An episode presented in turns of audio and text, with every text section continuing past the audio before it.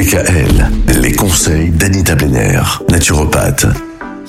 Alors Anita, aujourd'hui on parle encore de l'herpès. Face à l'herpès, comment est-ce qu'on s'alimente? Alors, il y a une autre manière qui est possible de réguler les poussées d'herpès, bah, ça réside beaucoup dans l'alimentation en jouant sur l'équilibre entre deux acides aminés, l'arginine et la lysine. Donc des recherches ont montré que l'herpès labial avait besoin d'arginine pour se développer.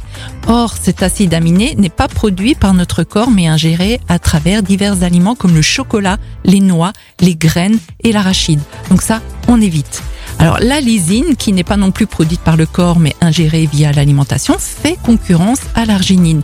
Donc ce second acide aminé est présent en quantité dans la viande, le poisson, les œufs, les produits laitiers, les légumineuses et les produits fermentés. Comme la lysine et l'arginine sont des concurrents, un taux de lysine dans l'organisme supérieur à celui de l'arginine permettrait de freiner la reproduction et la prolifération du virus et par conséquent de limiter les crises. Donc pendant les périodes de crise ou de récurrence, une alimentation riche en lysine ou une complémentation en lysine pourrait aider à limiter les poussées.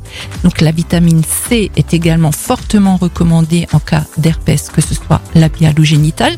Et toutes ces solutions, qu'elles soient préventives ou curatives, sont relativement faciles à mettre en place et peuvent ainsi soulager le quotidien de personnes qui connaissent et souffrent de nombreuses poussées d'herpès chaque année. Je sais que c'est vraiment un, un, fléau pour les personnes qui, qui en souffrent. Ouais, et bien justement, demain, quelques petits conseils en plus. Oui. Quand on souffre d'herpès. Merci Anita.